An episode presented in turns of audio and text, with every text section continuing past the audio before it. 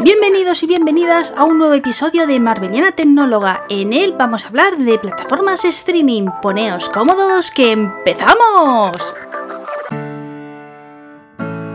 Y bien, ¿qué vais a encontrar en este episodio? Pues bueno, para los seguidores que ya sois frecuentes y que ya conocéis la estructura, comentaros de que Jimmy, uno de nuestros nuevos colaboradores, finalmente se ha sumado y también va a aparecer en esta sección streaming. Pero él nos va a hablar de televisión. ¿Por qué? Bueno, pues porque como muchos ya tienen aplicaciones y en cierta medida servicios de streaming, he creído oportuno pues que este apartado que a él le apetecía tratar e incluir en el podcast, pues que estuviera en este espacio. Y bien, por si tenemos algún nuevo oyente, comentaros que en esta sección también aparece otro colaborador que se llama Sergio Sánchez y en su caso nos habla de las novedades de Netflix y Amazon Prime Video. Es de México, con lo que nos da el catálogo que se ofrece para ese país. Lo digo por si vemos alguna incoherencia o cuando lo revisamos los españoles, pues que puede ocurrir estas cosas. Pero yo considero que es oportuno porque en especial habla de alguna película mexicana y bueno, pues creo que es enriquecedor y que así pues vamos conociendo otros materiales, mientras que una servidora os va a hablar de las novedades de Disney Plus y como marca el título del episodio, pues eh, voy a hablar de las películas de Maléfica. La segunda, la de Maléfica, Maestra del Mal, se estrenó el mes pasado en la plataforma y bueno, pues creo que es una buena oportunidad pues para refrescar y dar mi opinión al respecto. Esto es lo que vais a encontrar en este episodio, con lo que si os ha gustado, pues poneos cómodos y quedaros con nosotros. El primero en pasar es Jimmy. Hola, soy Jimmy y esta es la sección donde os voy a hablar de televisión. En la presentación que hice con la capitana expliqué mis dos secciones, conversaciones con y esta, la sección que estáis escuchando en estos mismos momentos, que es donde os voy a hablar sobre la televisión. Y en cada en cada entrega de la sección os voy a hablar sobre la actualidad de la televisión. Obviamente no puedo hablaros de todos los programas de televisión de todas las cadenas porque hoy en día son muchísimos programas pero bueno, voy a intentar que esté equilibrado, que si en un programa me centro más en programas de Telecinco, en otro me centre más de Antena 3, en otro de Televisión Española y así en todos los programas. No obstante, podéis enviar vuestras sugerencias de qué programas son los que os gustaría que comentásemos en el Instagram de Capitana Podcast y en las redes sociales. Bueno, pues ahora sí que sí, comienzo. Antes de todo, antes, antes, antes de todo, quería daros las gracias por el recibimiento que he tenido a esta gran familia de Capitana Podcast y Marveliana Tecnóloga. Que muchísimas gracias que con la sección de conversaciones con, que fue la primera que estrené, he tenido muy buen feedback de parte vuestra, muy buenos comentarios y que muchísimas gracias. Pero ahora vamos a lo que interesa de verdad, por lo que estáis aquí escuchándome. Soy Jimmy y os voy a hablar sobre la televisión. La crítica televisiva de Jimmy. Bueno, pues voy a comenzar con Supervivientes, que está puntito a puntito a puntito de acabar. Faltan horas, en, escasos días sabremos quién es el ganador de Supervivientes 2020. Bajo mi punto de vista ha sido la edición más épica por varios motivos. El primer motivo yo creo que sería por porque este año se han se han adelantado. Casi siempre se solía hacer sobre sobre junio, comenzaba, bueno, mayo, comenzaba por mayo, junio y la final solía ser en julio. Y este año comenzó, si no me equivoco, en abril y ha sido una edición épica con grandes nombres como Ana María Aldón, Rocío Flores y Vicky Larraz. Esta edición ha sido una de las más vistas de supervivientes y mira que era complicado porque el año pasado con la participación de Isabel Pantoja se batieron récords que yo creo que va a costar mucho que se vuelvan a batir. Pero eso sí, ya solo quedan cuatro, cuatro concursantes. Entre esos cuatro va, a estar el ganador, el que se llevará 200.000 euros. Está Ana María Aldón, mujer de Ortega Cano. Rocío Flores, nieta de Rocío Jurado. Hugo Sierra, expareja de Adara y ganador de Gran Hermano Revolution. Y Jorge, Guardia Civil. Vale, sí que es verdad que Jorge ha sido uno de los concursantes de los que teníamos menos información, pero ha estado siete veces nominado y la audiencia ha sido fiel y le ha salvado. Así que ese mito que hay de que en los realities, eh, sobre todo que dan celebrities, gana el que tiene más seguidores, puede ser, pero no tiene por qué. Para mí ha estado súper bien la edición con grandes concursantes como Estefanía y muchísimos más y la verdad que me ha gustado mucho. Si os doy mi opinión, me encantaría que ganase Ana María Aldón, porque yo creo que era una de las personas que teníamos una imagen más equivocada de ella y poco a poco ha dejado de ser la mujer del torero y ha sido ella misma. No ha tenido que ser la mujer de. Rocío Flores me ha gustado, sí que es verdad que se le ha criticado mucho porque la gente, mucha gente dice que tiene una actitud demasiado altiva. Yo sinceramente no lo, no lo he notado así, sí que es verdad, con el conflicto que tiene con su madre, sí que es verdad que muchos concursantes han querido ir a preguntarle cosas para luego, pues supongo, sacar rendimiento en algún programa o en alguna revista. Y es normal que ella estuviese un poco más en alerta porque cualquier cosa que ella diga podía convertirse en una exclusiva. Pero bueno, para mí, pues bueno, no ha sido de mis favoritas, pero ha hecho bastante buen concurso. Hugo Sierra, esto es mi opinión, ¿vale? Puede que cada uno tengáis vuestra opinión y que diga que no me ha gustado su concurso no significa que lo odie ni nada. Si queréis en las redes, pues podemos comentar quién es vuestro favorito y todas esas cosas, pero quería dejar claro que es mi opinión y yo os doy mi opinión. Hugo Sierra no me ha gustado nada porque creo que ha sido una persona que se ha aislado, que ha sido muy negativa y no, no me ha gustado. Y Jorge, la verdad que yo no lo he visto mucho en el concurso. Estas últimas semanas yo creo que cada vez que se acerca más la final, él va apareciendo más, pero la verdad que no lo he visto mucho. Bueno, pues os seguiremos informando sobre supervivientes en próximos programas y que gane el mejor. Y yo creo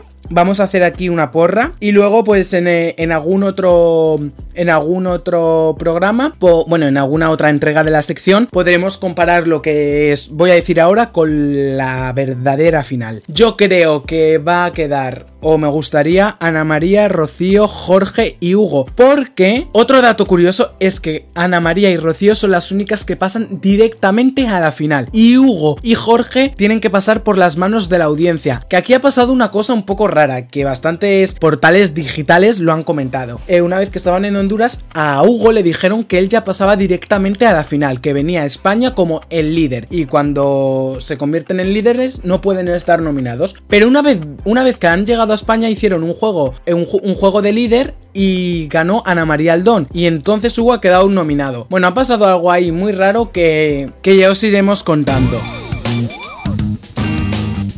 Bueno, cambiando de cadena y cambiando de formato de programa, Operación Triunfo que también está a punto de acabar. Esta edición para mí ha sido una de las mejores ediciones de los últimos años de Operación Triunfo. Bueno, ha pasado una cosa que no había pasado en casi ninguna edición, que los concursantes han tenido que salir del reality y han vuelto. Os preguntaréis por qué. Obviamente por todo el tema del COVID-19, eh, la Academia de Operación Triunfo decidió cerrar sus puertas temporalmente. Sí que es verdad que para los seguidores del formato, como yo, me incluyo como seguidor del formato, fue como un shock porque estábamos enganchados al 24 horas que podemos ver desde el canal oficial de YouTube de Operación Triunfo. Y claro, eh, como eran las primeras semanas de cuarentena, pues los fans de OT pues estábamos todo el rato viendo el 24 24 horas. Y cuando Noemí Galera les dijo a los concursantes que, que no, que se tenían que ir para casa, fue muy, muy chocante. Una de las cosas que nos temíamos que podía pasar era que, claro, cuando salen, obviamente pueden tener información del exterior. Pueden ver quién es el más seguido en Instagram, quién gusta más, quién gusta menos, todas las polémicas, todos los líos amorosos. Y mucha gente pensaba, pues que esa naturalidad de estar aislados, de no tener información, esa... Bueno, dentro de que obviamente sabemos que ellos saben que los están grabando 24 horas, pero claro, no se pueden, o sí, pero más, es más probable que no, no se pueden imaginar que emparejen a uno con uno, a otra con otra. Y claro, pues ¿qué pensábamos?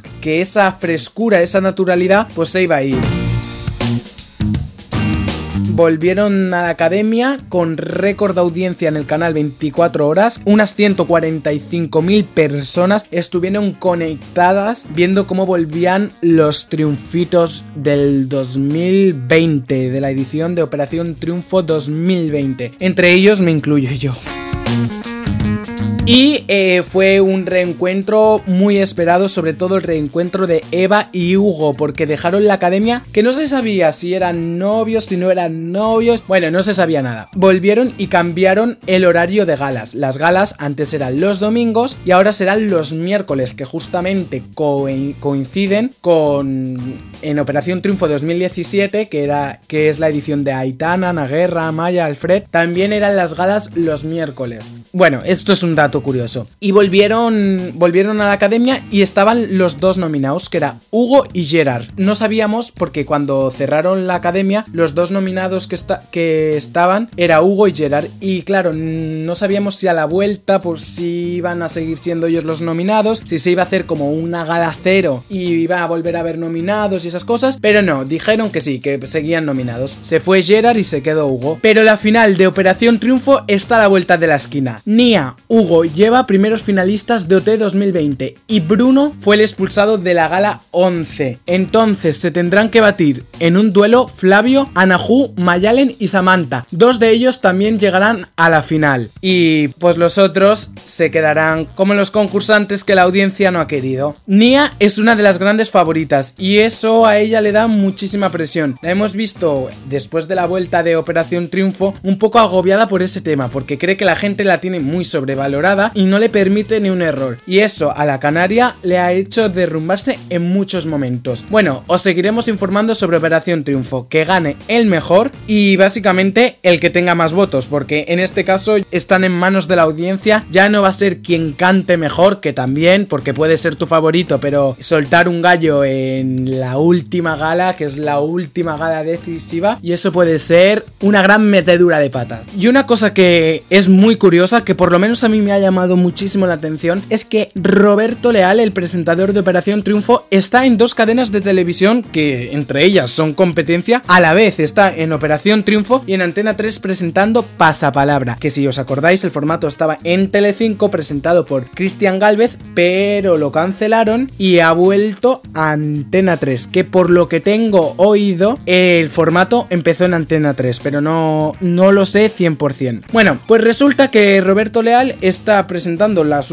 las pocas últimas galas que le quedan ya Operación Triunfo y a la vez está presentando su nuevo, su nuevo programa Pasapalabra. Yo creo que lo que ha tenido que pasar, bueno, estoy casi convencido, no lo puedo decir con 100% seguro, pero estoy casi convencido que lo que ha pasado ha sido que él ya tenía previsto en X meses, acababa Operación Triunfo y ya firmaba con A3 Media, pero claro, como tuvo que parar Operación Triunfo, pues se le ha juntado las dos cosas y me parece, bueno, os lo quería decir porque me parece curioso que verlo eh, los miércoles en televisión española y verlo todas las tardes de lunes a viernes a las 8 en Pasapalabra en Antena 3. Y hablando de Antena 3, se ha acabado una de las series más longevas de la cadena el secreto de Puente Viejo. Seguro que muchos de vosotros, o vuestros abuelos, o vuestros tíos, o vuestros primos, o hasta vosotros, estabais enganchado, enganchados a esa serie. Porque es normal, porque con tantos años en la parrilla televisiva es normal que le cojas cariño. Esta serie ha acompañado a muchas familias durante nueve años todas las tardes. Yo no veo mm, el secreto de Puente Viejo, pero mis abuelos sí que lo ven. Yo os tengo que confesar aquí que yo soy más de Amares para siempre que está antes del secreto de Puente Viejo. Bueno, aunque yo no fuese eh, seguidor de la serie, pues la verdad que me ha dado muchísima pena pues que el secreto de Puente Viejo se haya acabado. Y yo me he quedado con una duda, ¿cuál es el secreto? Pero bueno, si hay algún fan que haya visto el último capítulo, pues que me lo escriba y me lo diga porque yo no seguía la serie, pero yo quería saber cuál era el secreto. Y una cosa que me pareció muy bonita fue el homenaje que le hicieron en Amares para siempre eh, al secreto de Puente Viejo hicieron ver que uno de los protagonistas estaba viendo la televisión y estaba viendo el último capítulo del secreto de Puente Viejo. Y me pareció un gesto muy bonito y pues muy guay, la verdad.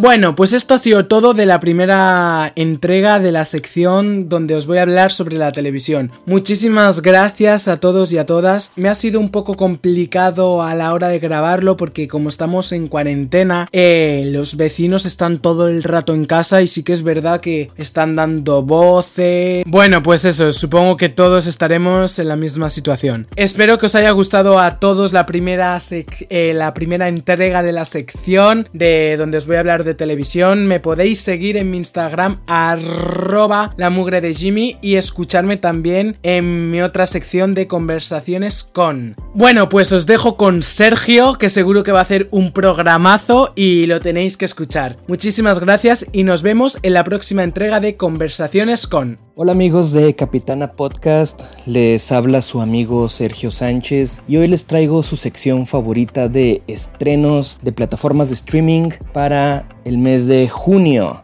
Eh, primero vamos a empezar a hablar de, de Netflix y luego ahorita nos pasamos a Amazon Prime. Novedades de Netflix.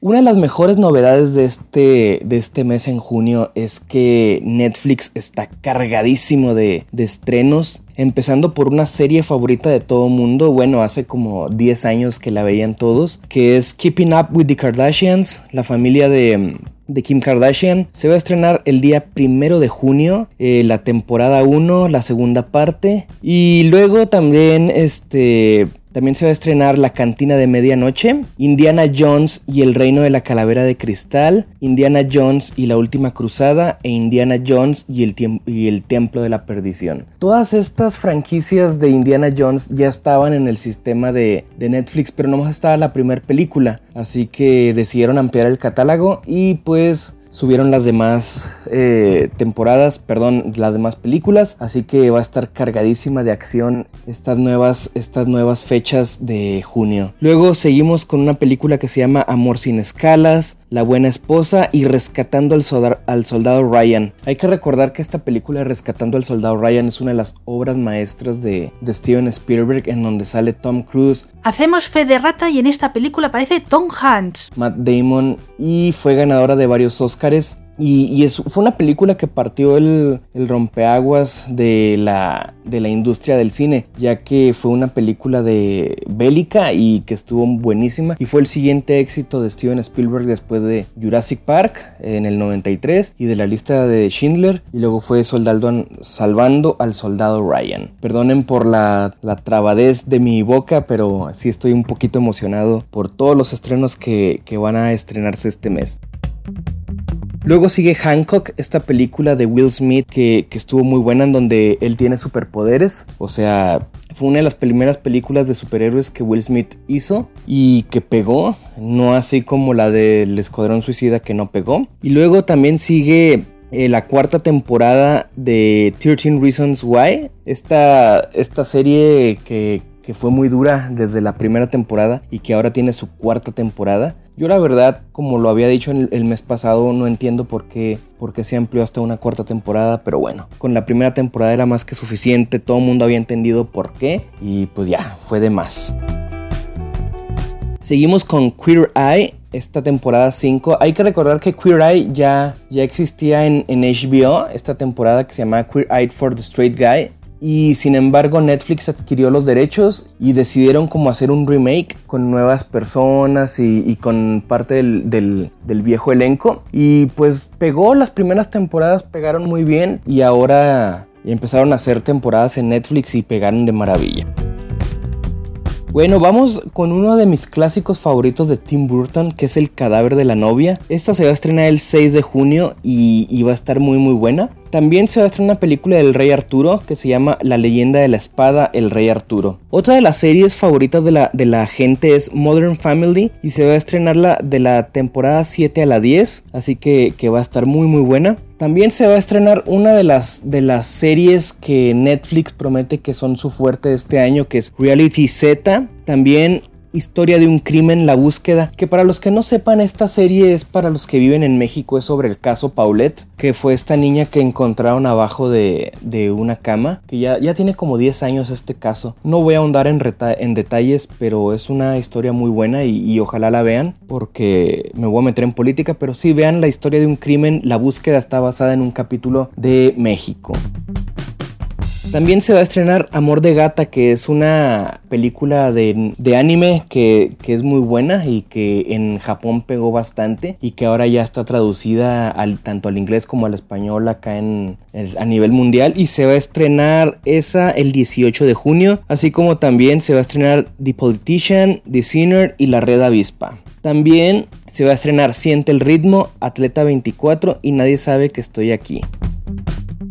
Eh, también otra de las películas que se va a estrenar es Festival de la Canción de Eurovisión, la historia de Fire Saga. Hay que recordar que en Europa Eurovisión es este lo máximo. Es como para España Operación Triunfo y para México la Academia. Y Eurovisión ha pegado bastante, ya tiene muchísimos años creando semilleros de artistas y pues ahora sacaron un largometraje. No sé si sea a modo de de musical, me imagino que sí, habrá que ver, pero va a estar muy muy bueno. Luego se va a estrenar Mujer Maravilla o Wonder Woman, que también hay que recordar que está la película en, en Amazon Prime Video. Y pues Netflix está cooperando en su catálogo junto con, con Amazon Prime Video.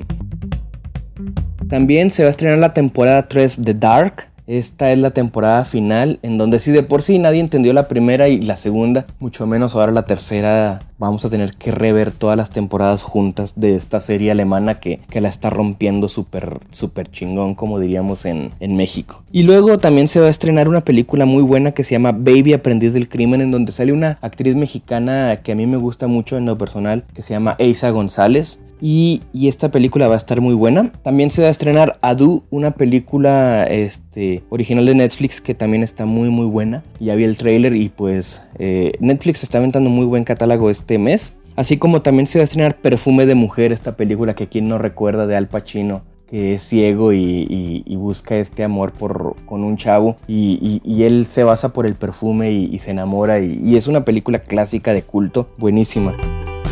También se va a estrenar El Grinch, esta película de Jim Carrey.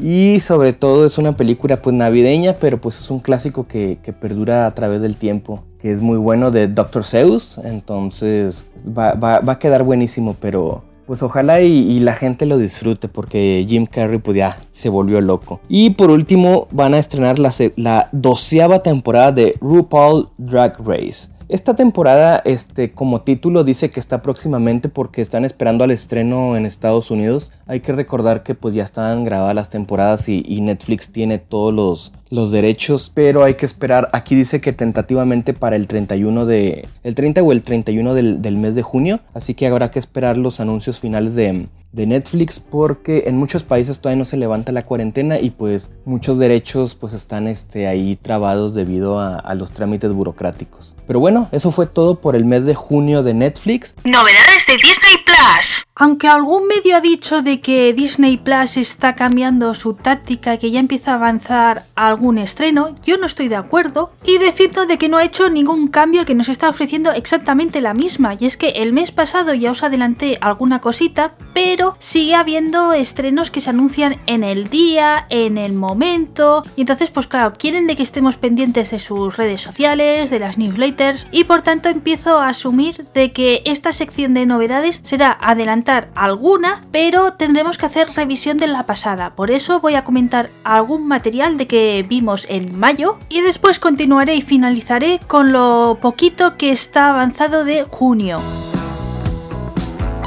El primer material que os quiero destacar que se estrenó en mayo fue Destino de Salvador Dalí. Es una pieza que hace muchos años que hicieron él y Walt Disney, pero que no vio la luz, incluso era bastante secreto. Sí que es verdad que por la región que vivo de España, pues Salvador Dalí es cercano y esa información la tenía y siempre ha sido una curiosidad. Y bueno, en 2003 pues decidieron terminarla, finalizarla y dejarla al gran público y finalmente Disney Plus pues lo ha dejado disponible con uno de los aniversarios. No lo tengo apuntado y no quiero meter la pata, pero quiero recordar que era el de nacimiento. También estrenaron por sorpresa Christopher Robin, la película de imagen real relacionada con Winnie the Pooh y sus amigos. Esta película la he visto y bueno, pues próximamente en esta sección, cuando vea que casa y que tiene sentido, pues haremos el análisis. El siguiente material que os voy a mencionar, pues quizá algunos si no sois fans de Taylor Swift dices, ya a mí que me cuentas, pero lo veo importante para ver la profundidad que tiene Disney con su corporación y por tanto lo que nos puede ofrecer en esta plataforma. La cantante Taylor Swift iba a hacer una gira que se llama City of Lover y bueno, pues tenía previsto varios conciertos. ¿Qué ha ocurrido? Pues que esta gira ha tenido que ser cancelada por la pandemia y solo hemos tenido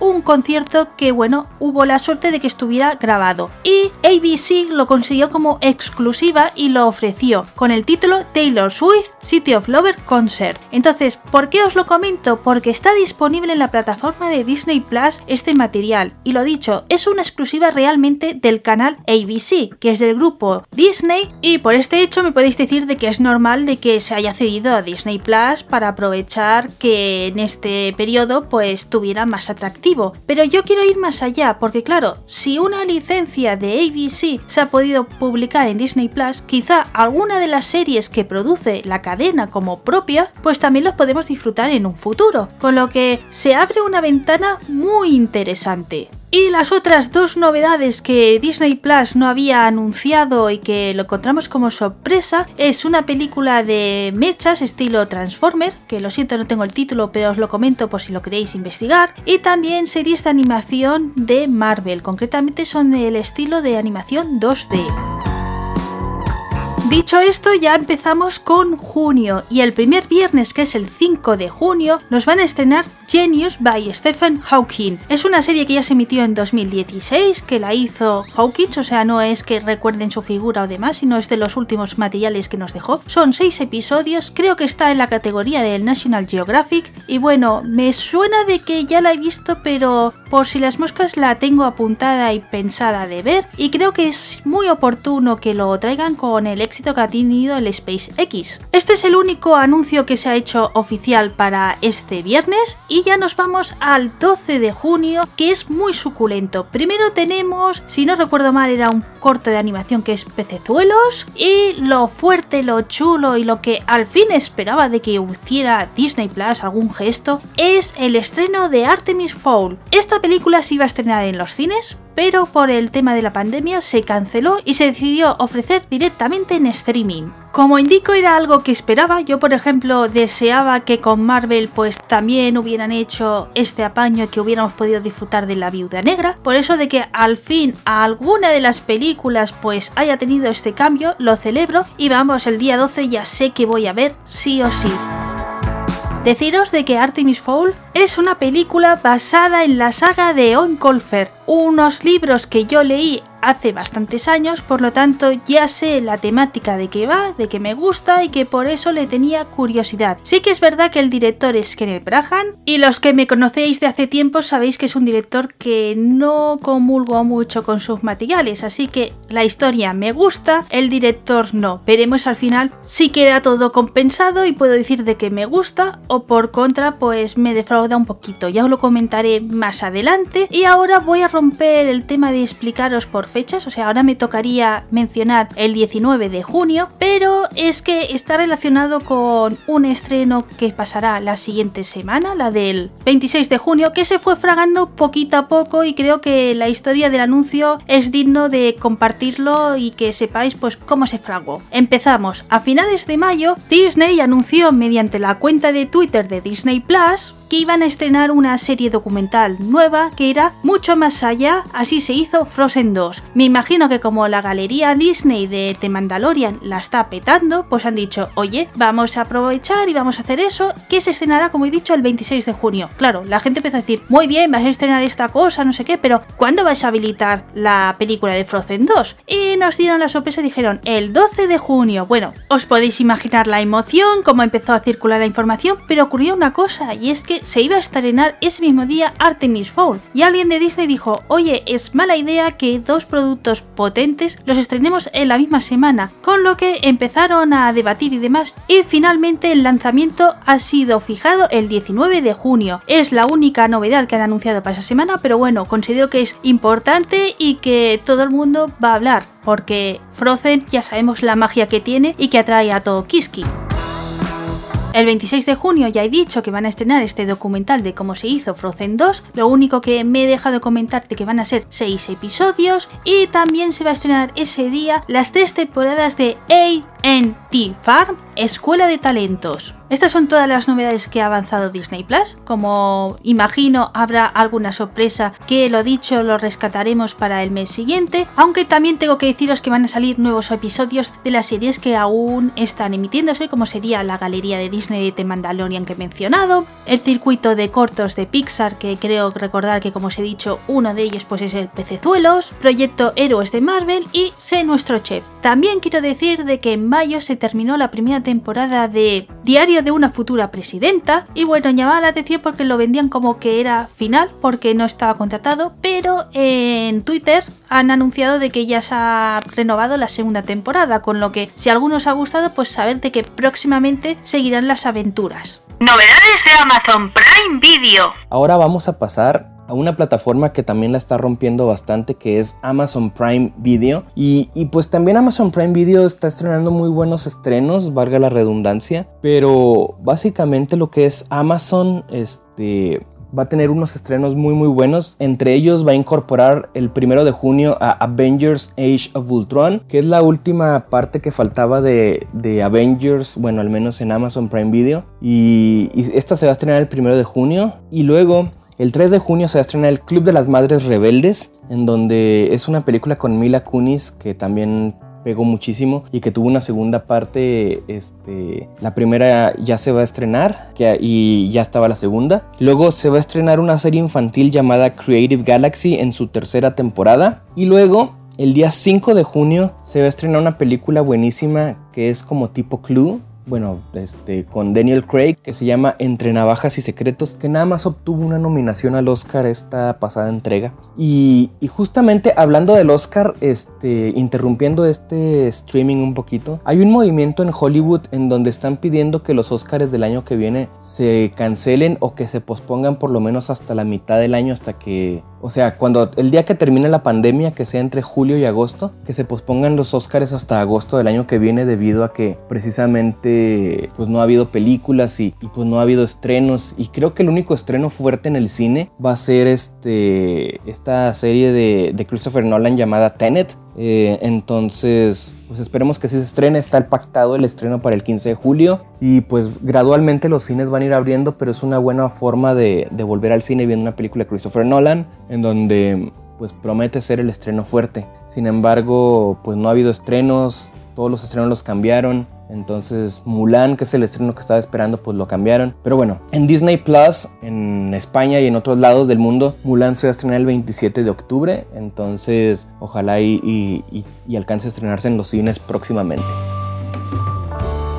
Bueno, otra de las series que se va a estrenar es una, serie mexicana eh, llamada El Presidente, eh, protagonizada por Carla Souza. Estuve viendo el trailer y desgraciadamente creo que es una copia de la, de la, serie Ingobernable de Netflix. Para los que vean este, Netflix pueden ver Ingobernable y justamente hay una serie spin-off de Ingobernable que es El Presidente y también pues en Amazon se estrenó esta del Presidente. Entonces promete ser una copia pero con mayor presupuesto. Entonces quién sabe qué cómo vaya a estar, pero se las recomiendo que las vean. Otra de las series, bueno, tipo documental que se va a estrenar se llama Futbolistas por el Mundo, en donde Van a estrenar cuatro futbolistas del mundo, van a hablar sobre su vida en el, pues en el mundo futbolístico. Entonces va a estar muy muy buena la, la serie y es como una serie documental en donde narrará la vida de Xavi Hernández, David Villa, Juan Mata y Javi Martínez de precisamente la selección de España. Otra de las series, eh, películas, perdón, que se va a estrenar en, Amazon Prime Video es Cindy la Regia el 7 de junio. Pues una película mexicana, entonces pueden verla. Y luego el 11 de junio se estrena The Terror. Este, esta serie está, está buena. Y, y también se va a estrenar Louder Milk el 15 de junio.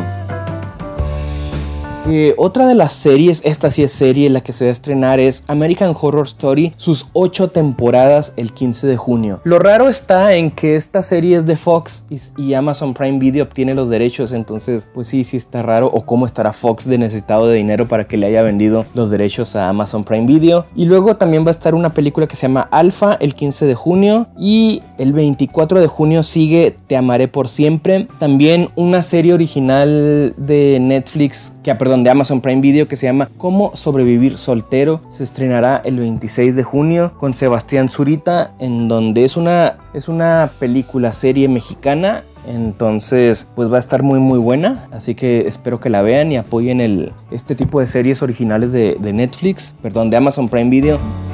Siempre me confundo ya que son plataformas muy similares, pero si nos vamos a, los parámetros de calidad, como lo dije hace unos meses en mis anteriores episodios de, Capitana Podcast, Amazon Prime Video maneja un mejor ancho de banda que Netflix porque tiene servidores dedicados al video, pero tiene una mayor penetración en el mercado eh, Netflix, por lo tanto tiene más servidores este, Netflix. Pero bueno, otra de las películas que se va a estrenar es Ocean's 8, Las Estafadoras, en donde por fin es un spin-off de Ocean's 11, donde salen las protagonistas originales, sale Julia Roberts. Esta se va a estrenar el 27 de junio y luego se va a estrenar Loco por ti el 28 de junio, que es una película mexicana también, y las temporadas de Dexter, de este maniático psicópata asesino en donde él, él, era el personaje principal. Este se va a estrenar el 30 de junio y pues esta es una de las novedades de Amazon Prime Video, así como también acaban de subir este Amazon Prime Video acaba de decir que por esto de la pandemia va a subir el límite del uso de dispositivos al mismo tiempo que antes era de tres dispositivos al mismo tiempo ahora se pueden ver hasta siete dispositivos entonces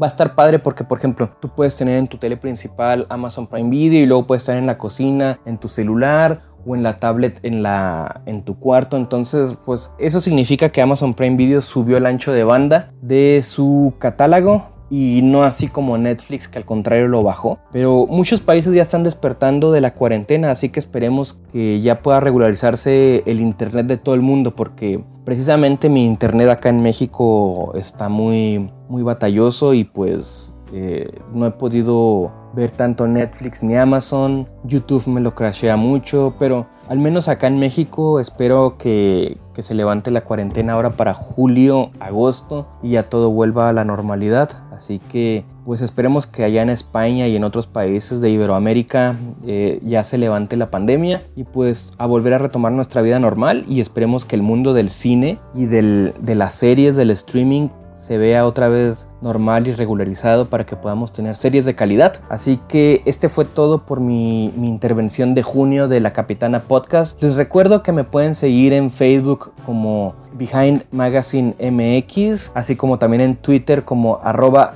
Sergio Sánchez BH, igual en Instagram arroba Sergio Sánchez BH. Maléfica. El viernes 22 de mayo se estrenó la segunda parte de Maléfica que se titula Maestra del Mal y bueno, creo que es oportuno hacer el análisis de la saga, o sea, voy a hablar tanto de la primera como de esta segunda que pudimos disfrutar en ese momento en Disney Plus. Yo tengo que decir que vi la del 2014 en los cines, que fui un poco escéptica porque dije, jolines, Disney ya vuelve a rescatar los clásicos de toda la vida, nos va a ofrecer La Bella Durmiente porque no tiene ideas, pero ahí me tuve que callar y reconocer que fue un trabajo excelente. Y es que Angelina Jolie nos presenta una maléfica muy diferente a lo que nos contaron en la historia de animación, demostrando que depende del prisma que se cuente una historia, podemos tener una percepción u otra. Aquí conectas rápidamente con Maléfica y te das cuenta de que no es tan mala como nos contaron la otra ocasión sino que es una víctima y que el dolor que arrastra hace de que tenga ese resquemor, algo que conocemos muy bien y también la película se basa en el amor verdadero, un concepto muy bonito que siempre pensamos en el amor de pareja y no, hay otros tipos de amores y que los sobrepasan, entonces ese mensaje transmitirlo a las nuevas generaciones me pareció fascinante. De los personajes que aparecen en este film, me quiero con Diaval, el cuervo, que lo interpreta Sam Riley. Creo que es brutal y es el que da los toques más irónicos y humorísticos, que hace que la cinta quede compensada y que no sea solo todo drama o todo oscuro, sino que tiene esos toques que te van como conectando. Entonces, de ahí de que yo considere que es una película redonda, perfecta y que vamos, es que no le cambiaría nada. Y para finalizar el análisis de la película del 2014, comentaros que la Bella Durmiente la interpreta Elle Fanning. Para ella no tengo críticas ni a favor ni en contra, creo que es un papel correcto y que da pues lo que el personaje pedía. Bien, ahora ya empezamos con la del 2019. Tras el éxito de esta primera película, pues dijeron, ¿por qué no hacer una segunda parte? Pues porque como ha ocurrido en esta ocasión, puedes fastidiar una gran obra. O sea, hay veces que dices, las segundas partes no fueron buenas. Pues bueno, en el caso de Maléfica ocurre. Sí que es verdad que no es desastrosa totalmente, pero se nota que al no basarse en el cuento e ir por libre e inventarse toda la trama y todo el mensaje, pues les sobra excesivos minutos. O sea, el final pues sí que está bien y el mensaje que transmite de qué es familia pues me gustó y al igual que he dicho con el amor, creo que es un buen mensaje para los pequeños de la casa, pero este hecho no es suficiente y todo lo añadido sin sentido y que te terminas aburriendo por la mitad de la película, pues pesa más eso que esta parte que os comento que sería la positiva. Por ejemplo, alguien que os ha dicho de que le encantó Diaval, pues echa de menos de que ese personaje aquí quede relegado a un segundo plano y es que apenas lo podemos disfrutar. El elenco de este film es muy variado, o sea, hay nuevos fichajes, aunque yo solo os voy a destacar dos, a Michelle Pfeiffer porque bueno, es el otro gran nombre, y por el peso de la historia que tiene en, su personaje, a Chiwetel el que interpreta a Conan, otro ser de la misma especie que Maléfica. Hay que decir que también esta película tuvo mucha presión porque como tenía un éxito y Disney estaba pasando un mal momento, hicieron que se adelantara toda la producción, de ahí de que a lo mejor también se vea tan forzado. Y como en el 2019 ya se sabía que iba a haber Disney Plus, tiene material extra. Yo lo veo interesante de ver el tema del making of porque se ve cómo se trabaja con las pantallas azules y si estáis viendo la galería de Disney descubriréis por qué está el avance tecnológico para el cine volumen.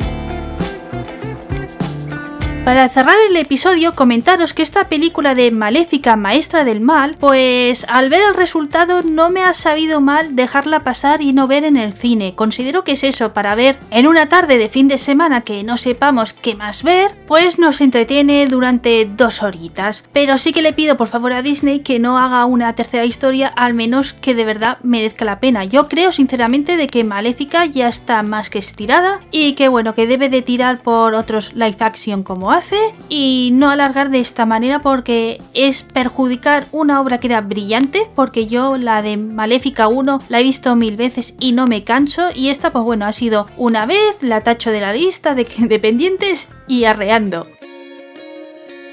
Y bueno, hasta aquí ha llegado el episodio, espero que os haya gustado y si tenéis algún comentario, como por ejemplo si habéis visto las películas de Maléfica y queréis comentar qué os ha parecido a vosotros, si compartís mis puntos de vista, tenéis otros, pues ya sabéis que nos encanta recibiros en comentarios. Un abrazo muy fuerte y mientras llega el siguiente episodio de Marveliana Tecnóloga, sed buenos.